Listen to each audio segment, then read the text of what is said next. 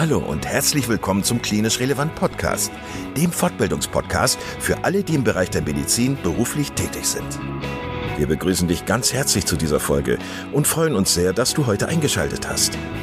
Und nochmal ganz kurz, falls du Klinisch Relevant als Fortbildungsplattform noch nicht kennen solltest, laden wir dich ganz herzlich ein, weiterhin unsere Podcasts zu hören, beziehungsweise dich auf www.klinisch-relevant.de einmal umzuschauen. Wir bieten dir zweimal in der Woche neue Fortbildungsinhalte völlig kostenlos an. Und das Besondere an uns ist, dass wir selbst alle Teil der sogenannten Zielgruppe sind. Da wir also alle selber in medizinischen Fachberufen tätig sind, haben wir unsere Beiträge natürlich pharmafrei und völlig unabhängig für dich aufbereitet. Du kannst uns überall da anhören, wo es Podcasts gibt. Und natürlich auch auf unserer Internetseite unter www.klinisch-relevant.de. Hier findest du nicht nur tiefergehende Informationen zu unserem Projekt, sondern auch den Zugang zu unserer Online-Fortbildungsakademie, auf der du weitergehende Audio- und Videofortbildungen buchen kannst. Und bevor wir in den heutigen Beitrag einsteigen, noch der allgemeine Hinweis, dass das Ganze ausdrücklich nicht nur an Ärzte gerichtet ist, sondern an alle, die im Bereich Physiotherapie, Pflegeberufe, Ergotherapie und Logopädie zu tun haben. So, und nun wünschen wir dir ganz viel Spaß und viele Erkenntnisse beim Zuhören. Heute mit Laura Reynolds, Alexandra Rivera Luna und Johanna Ludwig. Ja, dann begrüße ich euch ganz herzlich im Klinisch Relevant Podcast. Das ist cool. Das ist ein, äh, eine Premiere, glaube ich, dass wir zu dritt beziehungsweise dann gleich zu viert sprechen werden. Ähm, ich spreche zusammen heute mit, mit Laura, die ihr vielleicht schon aus den Medical English Podcasts kennt oder beziehungsweise von ihren Kursen. Und mit, mit Ali ähm, aus Berlin. Und äh, gleich kommt noch Johanna Ludwig dazu. Johanna kennt ihr auch schon aus ein paar Podcasts. Ähm, und es war so, dass wir im September äh, uns kennengelernt haben auf einem kleinen äh, Online-Seminar das im Rahmen der, der Mindful Doctor Konferenz stattgefunden hat. Und ähm, da ging es um das Thema Weiterbildung in der Medizin. Und ich fand die Konstellation in dem, ähm, in dem Seminar so spannend, dass ich äh, euch genervt habe, nochmal in den Podcast zu kommen. Mhm. Ähm, und ja, vielen Dank, dass ihr euch heute Zeit genommen habt. Und äh, ich weiß, dass es immer stressig ist, äh, Zeit zu finden. Also ähm, vielen Dank dafür. Ähm, Habt ihr Lust, euch kurz einmal vorzustellen, äh, Ali und Laura, damit die Zuhörer auf dem gleichen Stand sind wie, wie ich? Ähm, Ali, möchtest du mal anfangen, kurz? Ja, okay, gerne. Also, ähm, mein Name ist Alexandra Rivera Luna. Ich freue mich aber, wenn ihr mich Ali nennt. Ähm, ich ähm, arbeite gerade und lebe in Berlin und ähm, arbeite in der Blutspende drei Tage in der Woche und äh, die anderen drei Tage schreibe ich Doktorarbeit mein Herz äh, liegt auf jeden Fall bei der Gynäkologie. Das wird dann die Facharztausbildung werden. Und ähm, zwar äh, in einer transdisziplinären Ausrichtung. Ich würde das gerne später kombinieren mit einer Ausbildung, die sich Sexological Bodywork nennt. Und das ist ähm, so mein Herzensprojekt. Ähm, studiert habe ich in Rostock ähm, und, äh, und dann hat mich mein PJ getragen nach Kolumbien für die Chirurgie und nach Spanien für das innere Tertial und dann für die Radiologie nach Berlin. Und hier wohne ich jetzt seit fünf Jahren. Cool, das heißt, du bist jemand, der gerade ganz am Anfang steht ähm, und äh, ja auf die Facharztausbildung äh, blickt. Ähm, das finde ich spannend. Ähm, und ja, Laura, du ähm, hast auch einen besonderen Hintergrund. Hast du Lust, dich einmal kurz vorzustellen? Hallo, ähm, ja, mein Name ist Laura Reynolds. Ähm, ich komme ursprünglich aus Irland äh, ich habe mein Medizinstudium dort ähm, gemacht und dann äh, dort ein Jahr gearbeitet. Dann habe ich äh, ein Jahr in Australien gearbeitet und dann bin ich nach Deutschland gekommen und äh, ich habe hier zwei Jahren gearbeitet. Also ich bin in meinem dritten Weiterbildungsjahr für die innere Medizin. Ich arbeite momentan in der Geriatrie. Ähm, ja, ich liebe die älteren Leute. Und ähm, ja, also vielen Dank für die Einladung für ähm, den Podcast. Äh, ja, es macht Spaß zu machen. So. ja. Ja, das kann ich nur zurückgeben. Ähm, ja, also das Seminar haben wir ja eigentlich angeboten, weil wir, ähm, also Johanna und ich, beide so das Gefühl haben, dass, äh, dass es viele Dinge gibt, die in der Weiterbildung nicht gut funktionieren. Ähm, aber jetzt ist also jetzt nicht mit diesem, äh, mit diesem Hintergedanken äh, zu meckern und äh, sich zu beschweren, sondern natürlich konstruktiv an das Thema zu gehen. Ähm, jetzt ist es so, dass ich natürlich äh, die Weiterbildung schon etwas länger hinter mir habe. Das klingt jetzt so, als ob ich super alt wäre, aber nein, aber ähm, es ist schon so, dass aus meiner Zeit war das ja so, dass man wirklich diesen, diesen Weiterbildungskatalog hatte und dann diese Anzahl von Untersuchungen zum Beispiel, äh, die in den meisten Fällen total unrealistisch hoch war. also ich glaube, ich musste, hätte irgendwie, also es geht da um 2000 EEGs, die man befundet haben muss und so und auch selber abgeleitet haben muss. Ähm, und da ist es ja so, dass äh, sich das gerade so wandelt, also dass die ähm, auch die Weiterbildungsordnung sich, ähm, sich ändern und dass eher so Wert gelegt wird auf ähm, kompetenzbasierte ähm, Weiterbildung. Das heißt, es geht darum, eben nicht nur äh, ja, diese, diese, diese, diese Untersuchungszahlen abzuhaken, sondern eben halt auch bestimmte Kompetenzen abzu, äh, nicht abzuhaken, sondern zu erwerben. Ne? Also es wichtig ist, dass man diese Kompetenzen hat und dass eben halt auch Soft Skills, wie man so schön sagt, ähm, Gesprächsführung, äh, ja, solche Sachen, die eigentlich vorher nie so im Vordergrund standen, dass sie natürlich auch ganz, ganz wichtig sind, um unsere Patienten gut zu versorgen.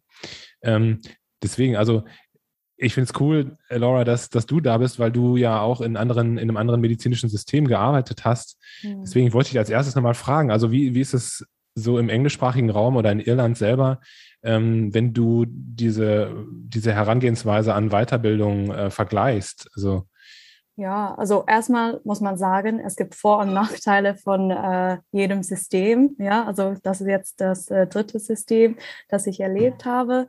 Alle haben Vor- und Nachteile. Ähm, was zum Beispiel in also Irland, Australien, auch in England, ähm, dass die Weiterbildungsplätze sind begrenzt. Und es heißt, einmal im Jahr darf man sich für einen Weiterbildungsplatz bewerben. Und dann, es gibt so einen wirklich lange Bewerbungsprozess. Man muss also zum Beispiel viel Forschung haben, äh, viele Projekte nebenbei und äh, ein sehr gutes Lebenslauf haben und äh, sich dafür bewerben. Und ja, entweder man kriegt einen Platz und dann ähm, ja, ist man in der Weiterbildung oder man kriegt keinen Platz und man arbeitet einfach als Assistenzärztin so ohne Anerkennung. So vielleicht ähm, zum Beispiel für Hämat-Onkologie oder so vielleicht muss man zwei oder dreimal bewerben, sich bewerben. So, das heißt drei Jahre ohne Anerkennung, dass man arbeitet. Ja, klar, man sammelt viel, viel Wissen und äh, macht eigentlich die gleiche Arbeit als die, ähm, also die Weiterbildungsärzte. Und ähm, im Krankenhaus äh, gibt es auch normalerweise viel Teaching. Also als ich äh, da war, zum Beispiel für innere Medizin gab es zwei oder dreimal sogar morgens 8 bis 8.30 Uhr oder bis 8.45 Uhr. Ähm, entweder so Case Conference, so Fallvorstellung mit ähm, danach äh, Besprechung oder so Journal Club auch dazu. Und ähm, die Weiterbildungsärzte müssten ähm, teilen, sich teilnehmen, die anderen aber durften. Also ich war keine Weiterbildungsärztin, aber ich, äh, ich bin so ein Nerd, so ich liebe Fortbildung und ich habe immer teilgenommen und ähm, das fand ich wirklich super und das war, das System ist auch ähnlich dann in Australien. Ähm, so viel äh, gezielte Teaching unter der Woche. Und also du hast gesagt, dass es da so ähm, ja, Journal Clubs und Vorträge und so weiter gab. Wie ist es so mit diesem klinischen ähm, Teaching, also dass man hands-on versucht, ähm, ja, so, so klinische Fertigkeiten weiterzugeben? Ja, so das ist dann auch anders. Zum Beispiel ähm, nur Gastroenterologen würden gastroskopieren. So ich als allgemein Internisten, ich lerne das nicht. Also du ähm, und auch zum Beispiel Sonographie würde wahrscheinlich nur die Gastroenterologen machen und wir haben sonst äh, Sonographer, so halt Techniker oder MTAs quasi, die das durchführen. So, ich finde eigentlich hier, das ist eigentlich cool. Wir machen als Ärzte viele Diagnostik. Ähm, ähm, was, ja, so das finde ich als Vorteil hier. Also man kann viel als Arzt hier ähm, selber machen. Ähm, genau. Und gibt es das auch mit diesen, ähm, mit diesen Untersuchungskatalogen, also dass man bestimmte Anzahlen von Untersuchungen ähm, erfüllt haben muss? Äh, also ist das Teil der Ausbildung, dass man das so katalogisiert und so? Ich weiß für die so operative Weiterbildungen, also ich meine die zum Beispiel Gynäkologie, eine Freundin von mir ist in der Weiterbildung für Gynäkologie äh, und sie hat ein Logbuch. Ähm, ich vermute dann zum Beispiel für die Gastroenterologie Weiterbildung haben sie auch sowas, dass sie so viele Gastros und Kolos machen müssen. Und zum Beispiel Kardiologie müssen sie wahrscheinlich auch so die, also Linksherzkatheter durchführen. Aber ganz genau wegen äh, bin ich mir nicht 100% okay. sicher. Es gibt so eine Basis-Weiterbildung, das ist so zwei Jahre. Und danach muss man sich nochmal bewerben für die erweiterte Weiterbildung. Ähm, okay. Genau, so ist ein bisschen komplizierter dort und auch äh, mehr, ähm, was sagen wir so, wettbewerbsvoll. Oder, ja, genau. Ja, man muss ja ein bisschen mehr um, sie, um die Kämp äh, Plätze kämpfen. Genau, genau. Adi, bevor ich dich gleich was frage, ich wollte noch eine Sache sagen, was mir, ich bin, ich glaube, ich war als Student auch in, in Australien, habe da gearbeitet und da war mein Gefühl, dass, dass, dass so die Leute, die Vorgesetzten, also die Oberärzte und die Chefärzte, dass das viel mehr als persönliche ähm, Aufgabe angesehen haben, ähm, ihre Assistenten gut auszubilden. Und andersrum, dass sozusagen, wenn die Assistenten Mist gebaut haben und schlecht ausgebildet waren, dass es immer so persönlich gekratzt hat an dem Image und äh, also das haben die haben die Kollegen dann sozusagen die Vorgesetzten haben das sehr persönlich genommen. Das war ihnen sehr wichtig, dass die ähm, Assistent, äh, Assistenzärzte gut ausgebildet sind. Dass diese Kultur habe ich nicht so also ich persönlich, ob das jetzt generell so ist, weiß ich natürlich nicht, aber dass es in Deutschland nicht so ist, dass es einfach auch eben eine, eine, eine absolute ähm, Frage der Ehre ist sozusagen, dass, dass man sein Wissen, das man hat, dass man das großzügig teilt ähm, weil es auf einen zurück, zurückfällt, ähm, wenn es, wenn die Assistenten dann eben nicht, äh, nicht vernünftig reagieren, zum Beispiel. Hi Johanna. Hi, da ist Johanna eingestiegen. Hi, cool. Wir haben schon angefangen. Sehr gut. Ja, wir haben einfach mal ähm, schräg angefangen. Also wir haben einfach uns jetzt ein bisschen vorgestellt und ähm, Laura hat ein bisschen erzählt von, von der Weiterbildung in, ähm, in Irland und in Australien. Und Ali wollte ich gerade fragen, weil sie ja ganz am Anfang ihrer ärztlichen Karriere ist, was so ihre Erwartungen eigentlich sind und ähm, ihre Berührungspunkte so mit Fortbildung, mit Weiterbildung. Ähm, also wie, was wünschst du dir für die, für die Zeit, die jetzt kommen wird, wenn du deine Doktorarbeit fertig hast und wenn du in die, in die Klinik äh, startest? Also was ist dir wichtig, wenn du jetzt daran denkst, dass du, dass du gerne ausgebildet werden möchtest äh, und, und äh, ärztlich arbeiten möchtest? Ähm, das ist total interessant, dass du das so sagst, weil äh, tatsächlich fühle ich mich gar nicht so sehr, als wäre ich ganz am Anfang, obwohl das natürlich ausbildungstechnisch total stimmt. Ich habe mein, äh, meine Approbation 2017 erhalten, also ich bin schon relativ lang aus dem Studium raus, äh, aber habe, wie gesagt, den, den Schritt ins Krankenhaus nicht äh, geschafft nach dem PJ, nicht weil ich irgendwie ähm, zu schwach mich dafür fühle, sondern weil es wirklich auch ganz viel gab, was ich da abgelehnt habe. Ähm, und das hat sich total herauskristallisiert, gerade durch das PJ, das ich gemacht habe, weil ich äh, nach dem ganzen theoretischen Studium in äh, Deutschland äh, total vorfreudig dorthin gegangen bin, nach Kolumbien und äh, dort meine ähm, Kommilitonen ähm, gesehen habe, die eigentlich alle quasi mindestens ein, zwei Jahre jünger waren als ich, weil man dort früher anfängt zu studieren und aber ungefähr das Wissen und die Skills hatten, die man hier vielleicht einem Assistenzarzt des zweiten Jahres, wenn überhaupt dritten Jahres vielleicht sogar zutraut. Und ich glaube, das Zutrauen, das ist das, was ich, äh, was mir am allermeisten fehlt in der, in der deutschen äh, Ausbildung, sowohl im Studium als auch das, was ich dann bei meinen Assistenzärzten im PJ und den Praktika ähm, gesehen habe, dass es dass einem eigentlich nichts zugetraut wird. Und ähm, dort in Kolumbien habe ich gesehen, dass man ab dem ersten Semester äh, allein schon mit dem Titel Doktora, Doktor angesprochen wird, egal ob man äh, wissenschaftliche Arbeit geschrieben hat oder nicht. Und man wird ernst genommen. Und ich habe das Gefühl, da haben wir in Deutschland einen totalen Bruch drin, weil man wird eigentlich bis zum Ende des Studiums nicht ernst genommen. Und es wird einem eigentlich eher eingetrichtert, oh Gott, oh Gott, das darfst du nicht tun, es wird versicherungstechnisch nicht abge äh, äh, abgedeckt und äh, das trauen wir dir nicht zu. Und dann ist man auf einmal im Dienst und muss alles. Natürlich nicht alles, aber ne, es sollte schrittweise kommen, aber eigentlich ist dieses dieser Bruch schon vorprogrammiert.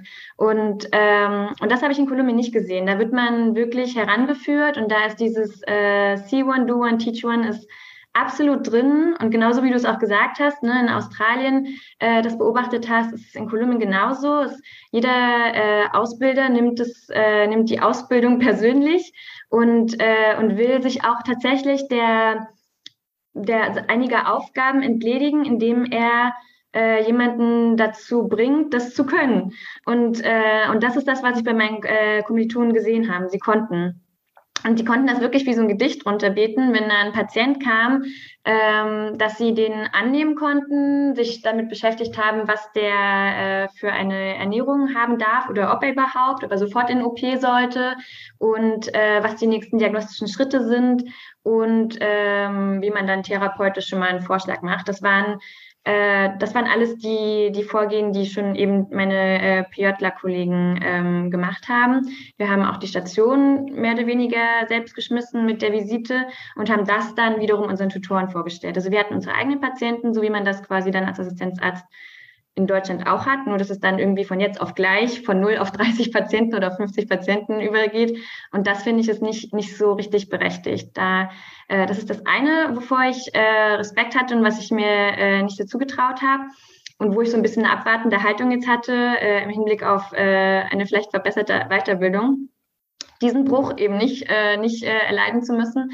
Und das Zweite ist etwas, was vielleicht nicht unbedingt die Weiterbildung betrifft, sondern generell das Arztsein, dass man ähm, mit dem aktuellen westlichen Gesundheitssystem teilweise dazu prädestiniert ist, so eine Moral Injury irgendwie zu erfahren, indem man hetzend durch die Patientenzimmer rennt und irgendwie eigentlich keine Zeit für niemanden hat und noch schon gar nicht für sich selbst und dass das Gesundheitswesen eigentlich selbst gar nicht so gesund ist. Und äh, das hat mich äh, irgendwie abgeschreckt. Und ähm, das war mir schon auch bewusst, als ich das Studium gewählt habe. Und dann habe ich vielleicht ein bisschen optimistisch gedacht, ich mache das dann so, wie, wie ich das kann. Und ähm, um das zu tun, glaube ich, habe ich jetzt auch wirklich eine Weile gebraucht, um da einen Schritt rauszunehmen. Und äh, deswegen bin ich jetzt tatsächlich fünf Jahre noch nicht ins äh, Krankenhaus eingestiegen und äh, fühle mich dafür jetzt aber langsam bereit und ähm, auch empowered. Auch teilweise dadurch, dass ich ähm, Community gefunden habe, die das genauso sieht und auch gerade zum Beispiel bei dir im Podcast auch gesehen habe, dass es eben Menschen gibt, die das verändern wollen. Und wie du gesagt hast, es ist ja schon auch ein bisschen im Progress. Ja, Finde ich total spannend.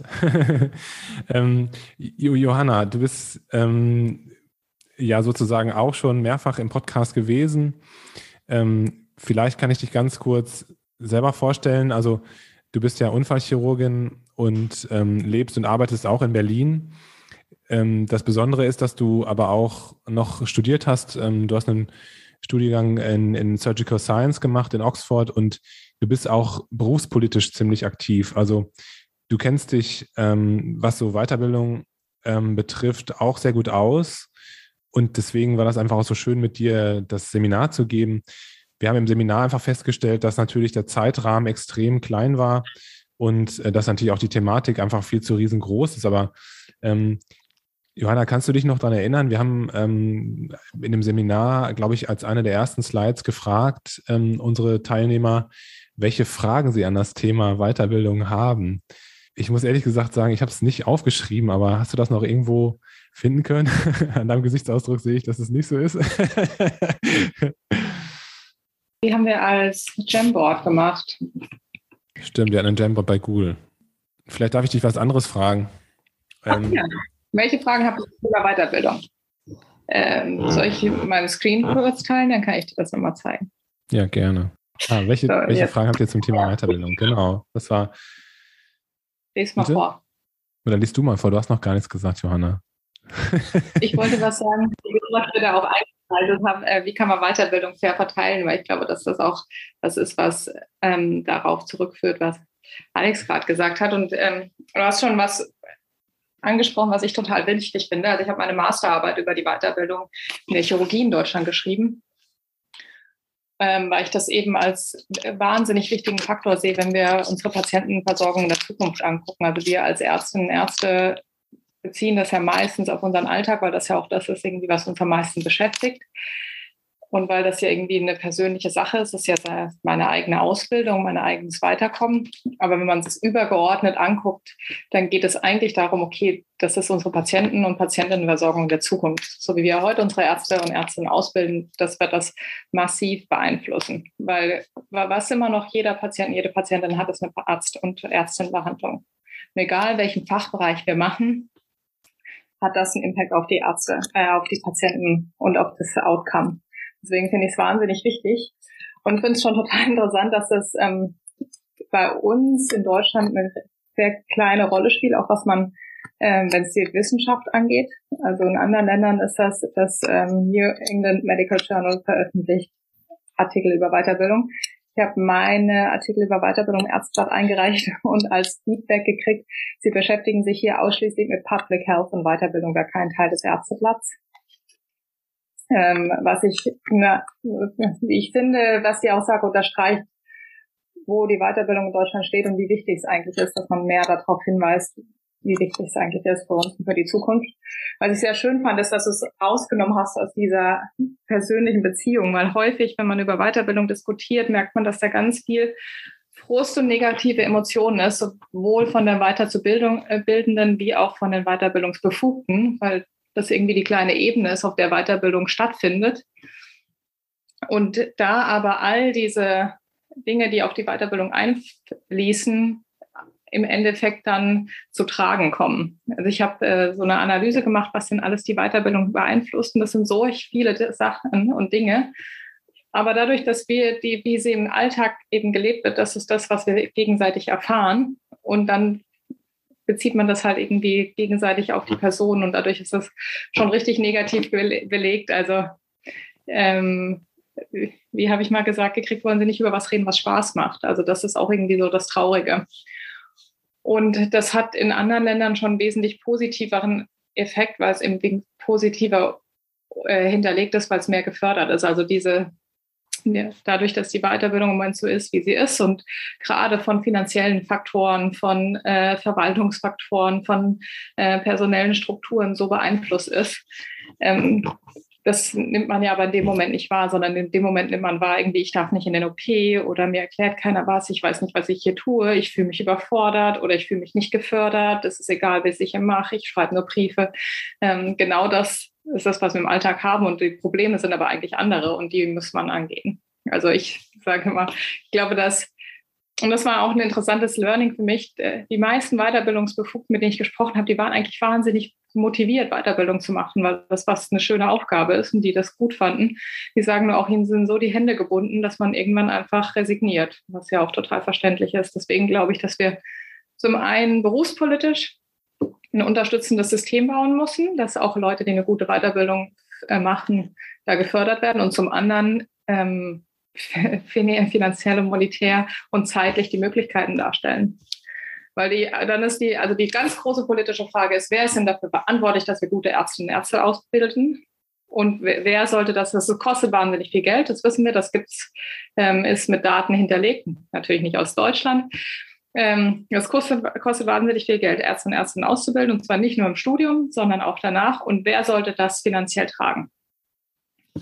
Und ich habe da eine ganz klare Meinung zu. Meine Meinung ist, okay, wenn wir sagen, das ist zielführend für unsere Gesundheitsversorgung, dann müssen wir das auch so abbilden, dass das Geld, was wir in unsere Gesundheitsversorgung stecken, das auch sicherstellt. Und ich meine, wir stecken im Moment eine Milliarde Euro jeden Tag in unser Gesundheitssystem. Eine Milliarde, das ist richtig, richtig viel Kohle. Ich glaube nicht, dass die Patienten und Patientinnen das Gefühl haben, dass es bei ihnen ankommt. Ärzte und Ärztinnen sicher auch nicht. Und dann müssen wir uns mal angucken, wie wir das eigentlich gerade verteilen. Wir hatten gerade schon mal so ein bisschen. Ja, nee, richtig, richtig toll. Vielen Dank. Ähm, wir hatten gerade schon mal, als du noch nicht dabei warst, ähm, über so dieses, ähm, über diese kompetenzbasierte Weiterbildung gesprochen, über diesen Begriff und auch diese Neuordnung, die es jetzt gibt, ähm, was die Weiterbildungsordnung betrifft.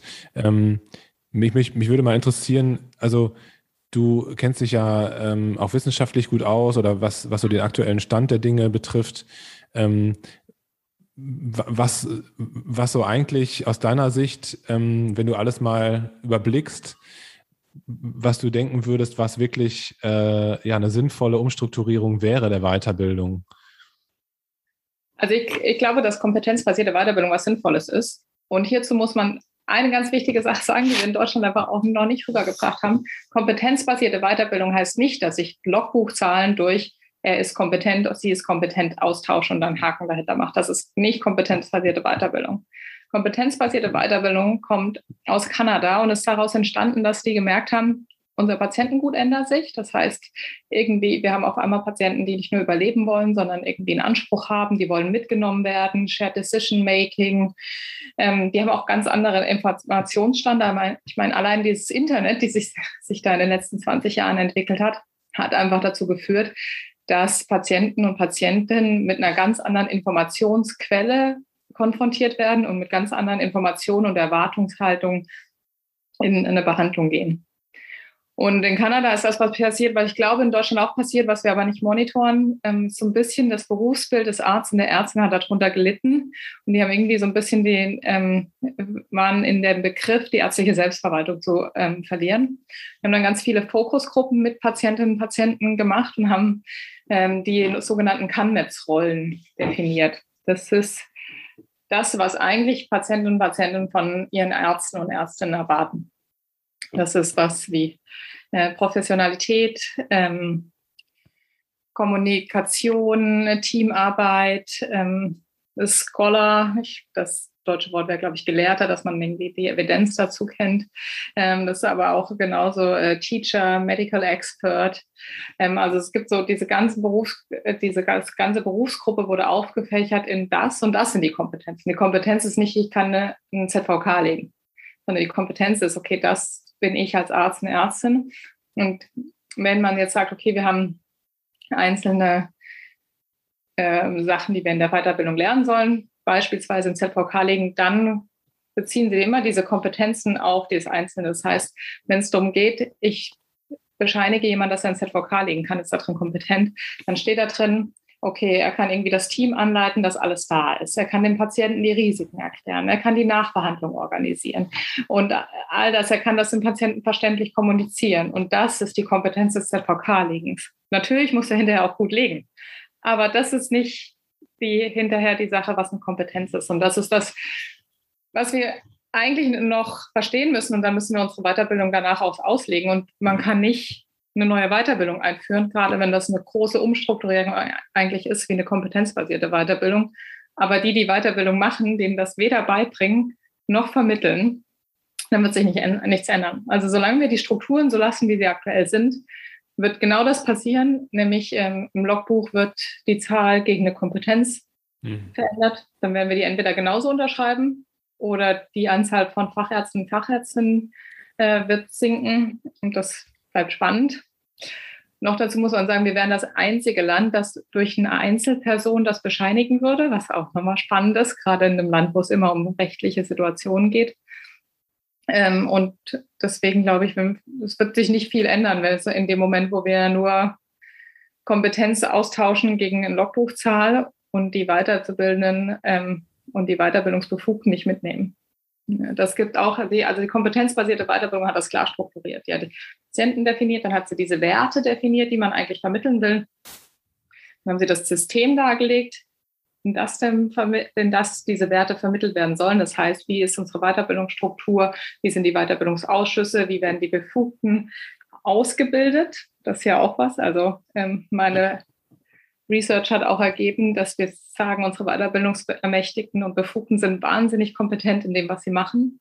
Wenn es aber darum geht, ähm, Feedback zu geben, Supervision zu machen, dann hapert es da ein bisschen dran. Wie auch, ich meine, wir akzeptieren in der Medizin absolut, dass es dass wir ähm, lernen müssen, flexibel zu leben. Wir müssen lernen, Patienten zu untersuchen. Aber wenn es um Weiterbildung geht, dann denken wir, das ist einfach Gott gegeben und das kann jeder. Ähm, und nach diesem System kommen Weiterbildungsressourcen. Da muss man ja auch sagen, im Moment, was machen wir? Machst halt eine Weiterbildung und wenn du motiviert bist, gehst du noch auf einen Kurs, den du entweder selber bezahlst oder mit viel Glück bezahlt kriegst. Gibt aber mittlerweile Sachen wie Simulation, E-Learning und da muss man schon sagen, in einem Zeitalter, wo man so gut Operationen simulieren kann. Beispiel die Kniearthroskopie, die kann so gut mit durch den Simulator dargestellt werden. Ist es da noch zeitgerecht, dass ich als Weiterbildungsassistent oder Assistentin das erste Arthroskop, das ich in der Hand habe, in ein Knie von einem Patienten oder einer Patientin schicke? Also wenn ich der Patient oder die Patientin will, würde ich das akzeptieren und möchte ich das. Und dann ganz oben ist die Lehre im Alltag, also in diesem Weiterbildungskonstrukt. Das heißt, das ist eigentlich kompetenzbasierte Weiterbildung. Wenn wir das etablieren würden, würde das eine wahnsinnige Umstrukturierung bedeuten, ähm, die Ressourcen braucht und die Interesse braucht und die Geld und Zeit braucht. Und ich glaube, es wird Zeit, dass wir uns da dran machen.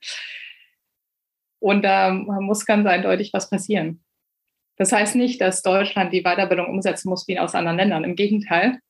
Also aktuell haben wir so wenig Struktur, dass es ein Riesenvorteil ist, weil wir aus den ganzen Erfahrungen, die andere Länder haben seit 20 Jahren, ja lernen können. Wir müssen es nur tun.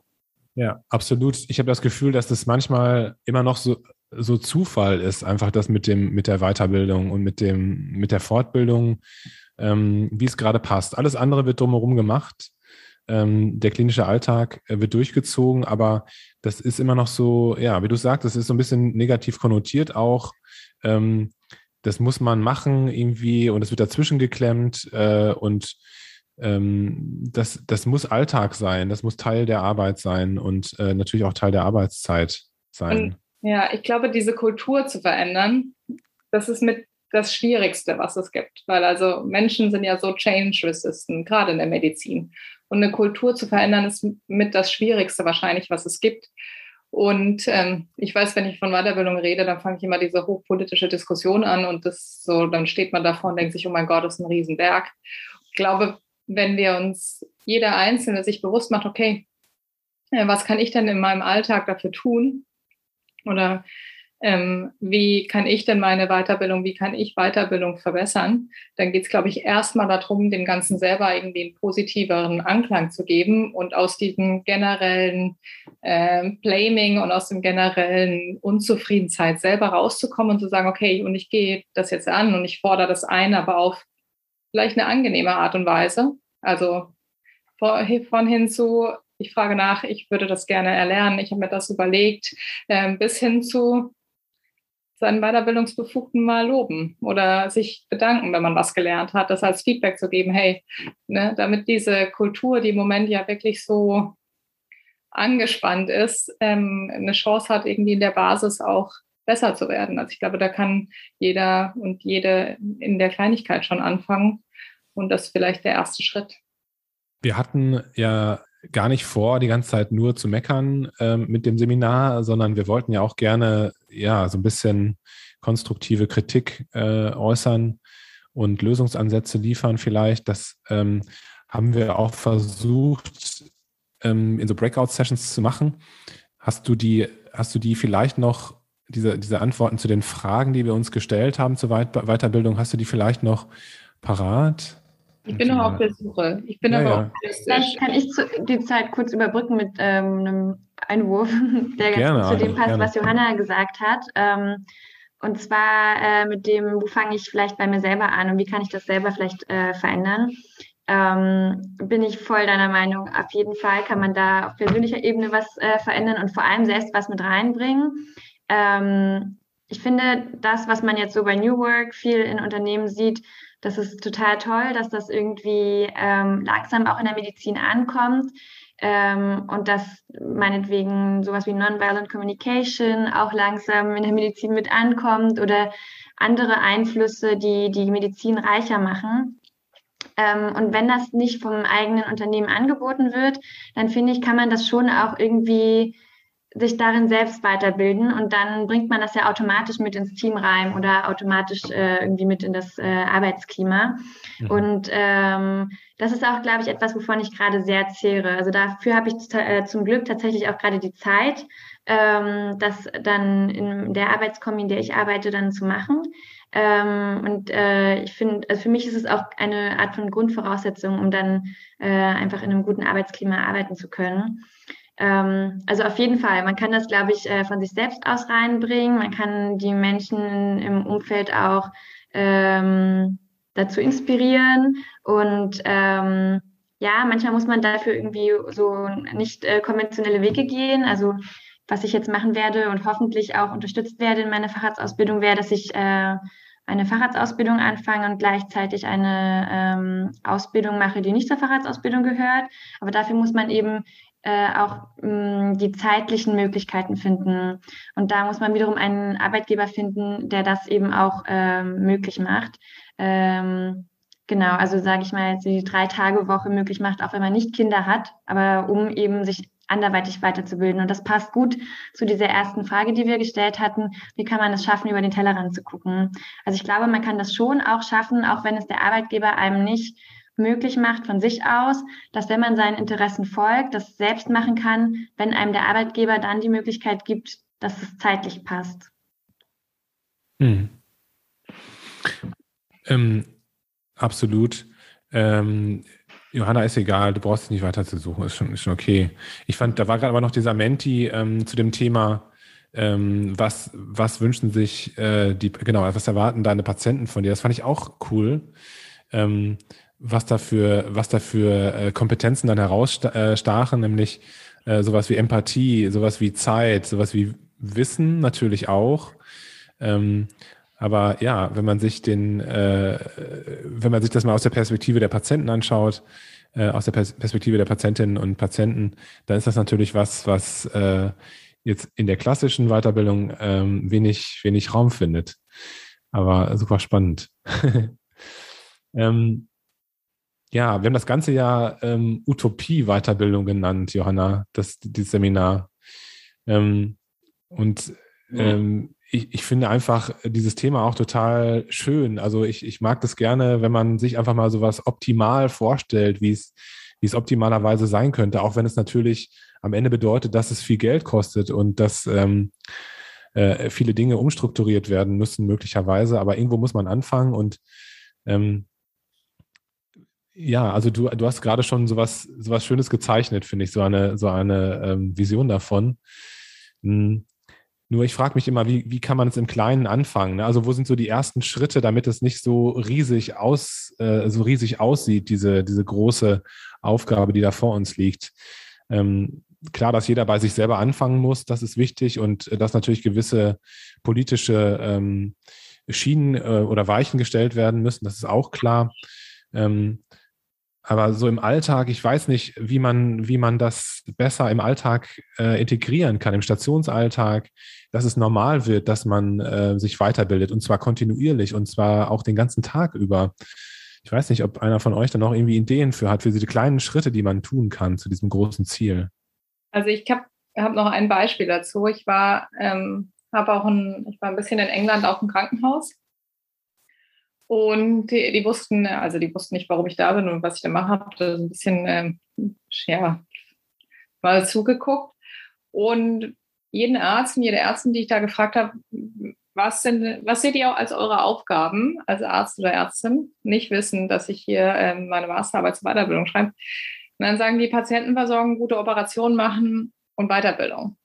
Also jeder von denen sieht Weiterbildung als one, one of their key aspects auf der Daily Jobs. Und ich glaube, ähm, das ist, das, ich habe das, das gegen, also das, den Gegenversuch natürlich in Deutschland gemacht. Sagen wir so, es kam nicht so schnell, vielleicht auch nicht. Und ich glaube, das ist einfach wichtig, dass ich habe das für mich selber als was definiert, was das ist, was ich jetzt als Fachärztin in meinem Alltag durchaus umsetzen muss. Das klappt mal besser, mal schlechter. Ich glaube, man darf sich da auch was verzeihen. Ähm, aber dieses, okay, anderen was beibringen, das ist Teil meiner Aufgabe. Und ich glaube, das ist schon ein wichtiger Schritt, wenn wir das erkennen und wenn wir das zum Teil unserer ärztlichen Tätigkeit machen. Ja. Ist, ist das eigentlich ähm, ja ein Kulturding? Weil ähm, ja, für mich ist das selbstverständlich, dass ähm, man sollte so diese Teaching-Kultur, das ist für mich glaube, als, ja. aus Irland ist so selbstverständlich. Aber ja, ich habe das Gefühl, dass hier vielleicht, ja, es ist voll, es gibt immer viel los auf Station, aber auch diese Verantwortung. Ähm, niemand fühlt sich so verantwortlich dafür.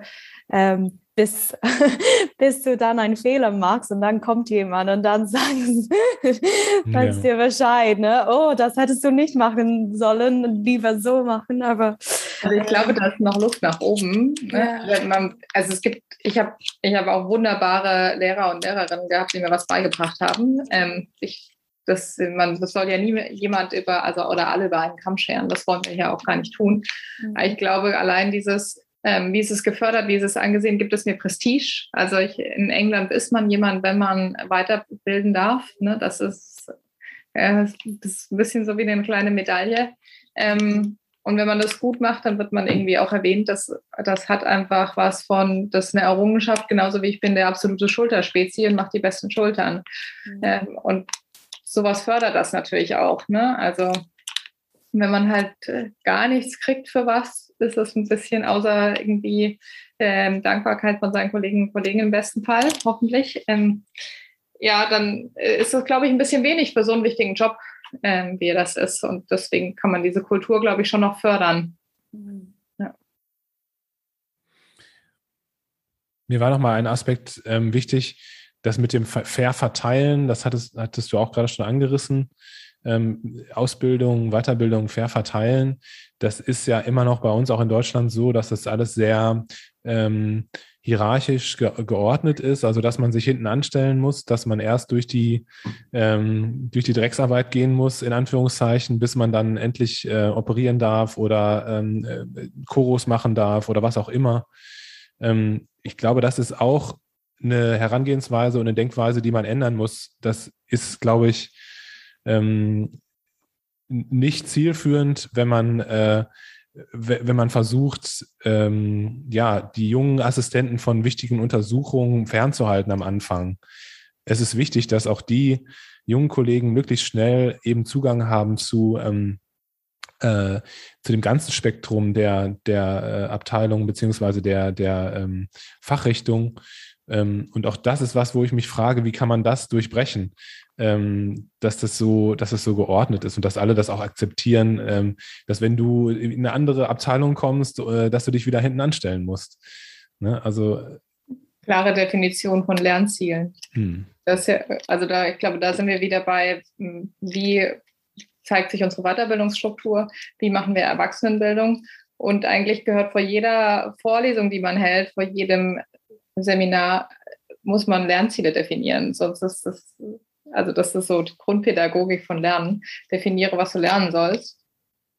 Ähm, was in meiner Umfrage übrigens rauskam, auch wenig ist so, aber dieses, wir machen halt irgendwie mal alles. Natürlich ist das unsere Klinik, weil wir irgendwie so Learning by Doing machen, aber die klare Definition von Lernzielen, okay, du bist jetzt sechs Monate auf dieser Rotation, was sollst du danach können, was sollst du danach wissen?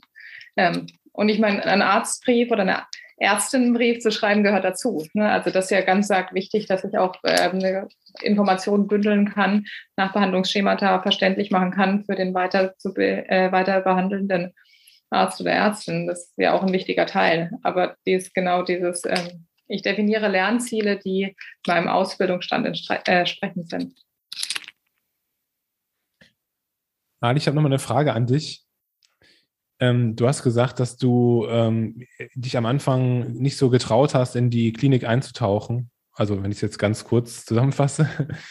ähm, jetzt hast du gesagt, dass du dich mittlerweile so weit fühlst, dass du da, dass du da, ähm, dass du da mitmachen kannst. Warum denkst du, ist das so auf einmal? Also das, was heißt auf einmal? Also über die Jahre, was, welche, welche Fertigkeiten, welche Qualitäten hast du dir angeeignet?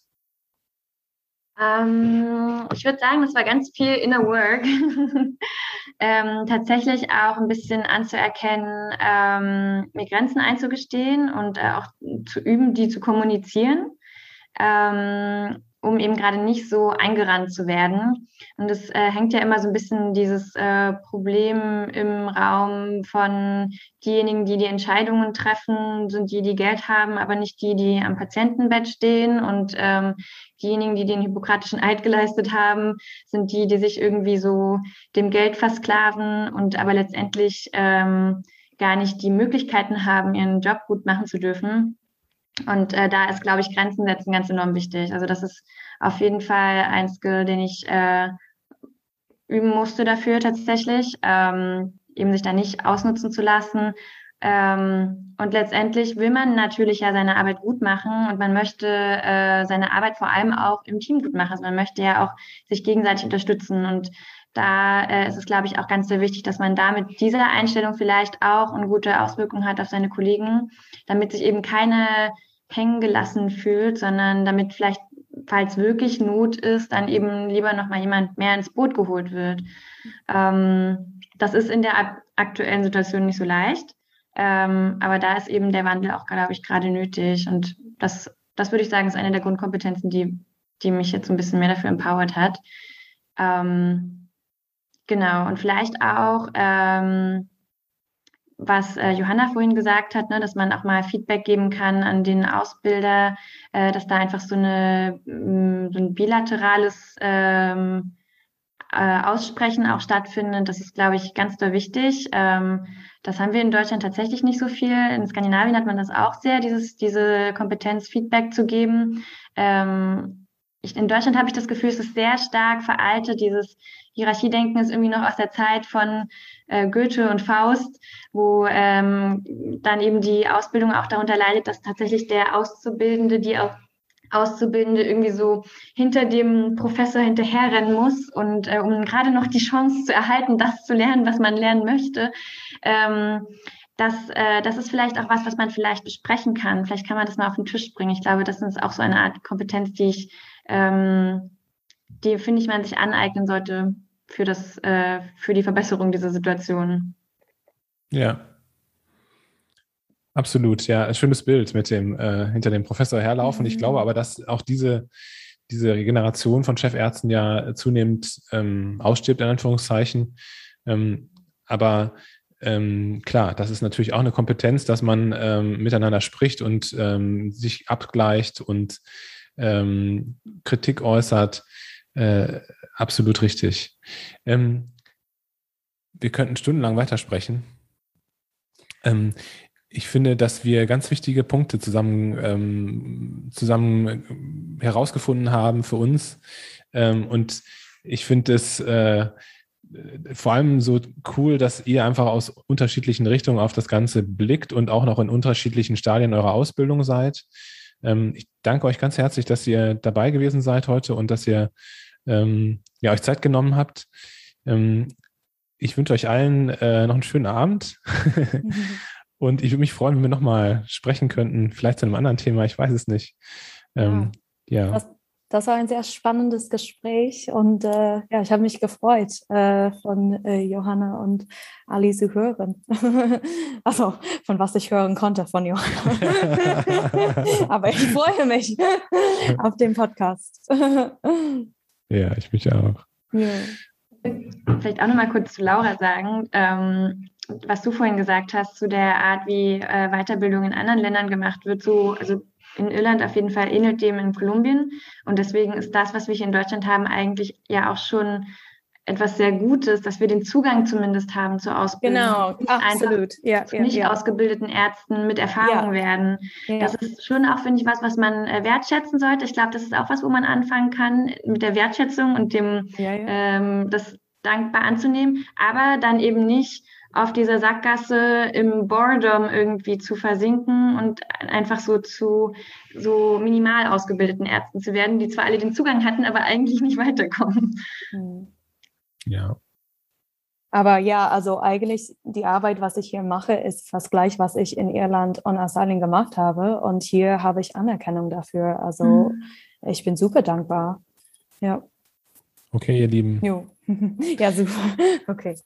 Dann. Vielen, vielen Dank. Johanna, du musst schon wieder weiter, ja? Ja, ich habe leider tatsächlich heute noch ein Abenessen.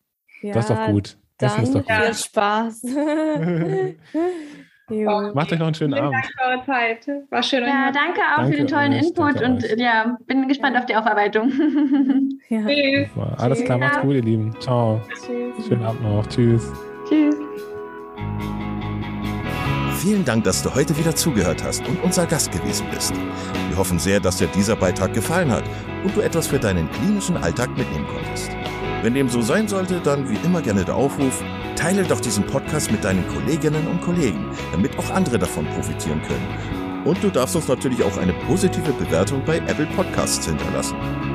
Wenn du mal Lust hast mitzumachen, denn wir verstehen uns ja als eine offene Fortbildungsplattform, dann bist du ganz herzlich eingeladen, dich zu melden unter kontakt.klinisch-relevant.de. Vielleicht gibt es ja ein Thema, das du ganz spannend findest und wo du dich besonders gut auskennst. Und dann würden wir sehr gerne mit dir sprechen. An dieser Stelle der Hinweis noch auf unsere Social Media Kanäle und unser Newsletter auf www.klinisch-relevant.de. Und es gibt wieder neue Kurse auf unserer Fortbildungsplattform. Das Ganze ist natürlich nicht nur für Ärzte, sondern auch für Physiotherapeuten, für Pflegende, Ergotherapeuten und für Logopäden konzipiert. Beachte auch, dass du einen 5-Euro-Gutschein bekommst, wenn du dich in unsere E-Mail-Liste für Newsletter einträgst. Dann kannst du mit diesem Gutschein in der Fortbildungsakademie einkaufen, denn da gibt es viele spannende Beiträge. Schau dich doch einfach mal dort um. Also, ich wünsche dir jetzt eine gute Zeit und freue mich schon, wenn du beim nächsten Mal wieder einschaltest. Pass auf dich auf, bleib gesund. Bis zum nächsten Mal. Ciao.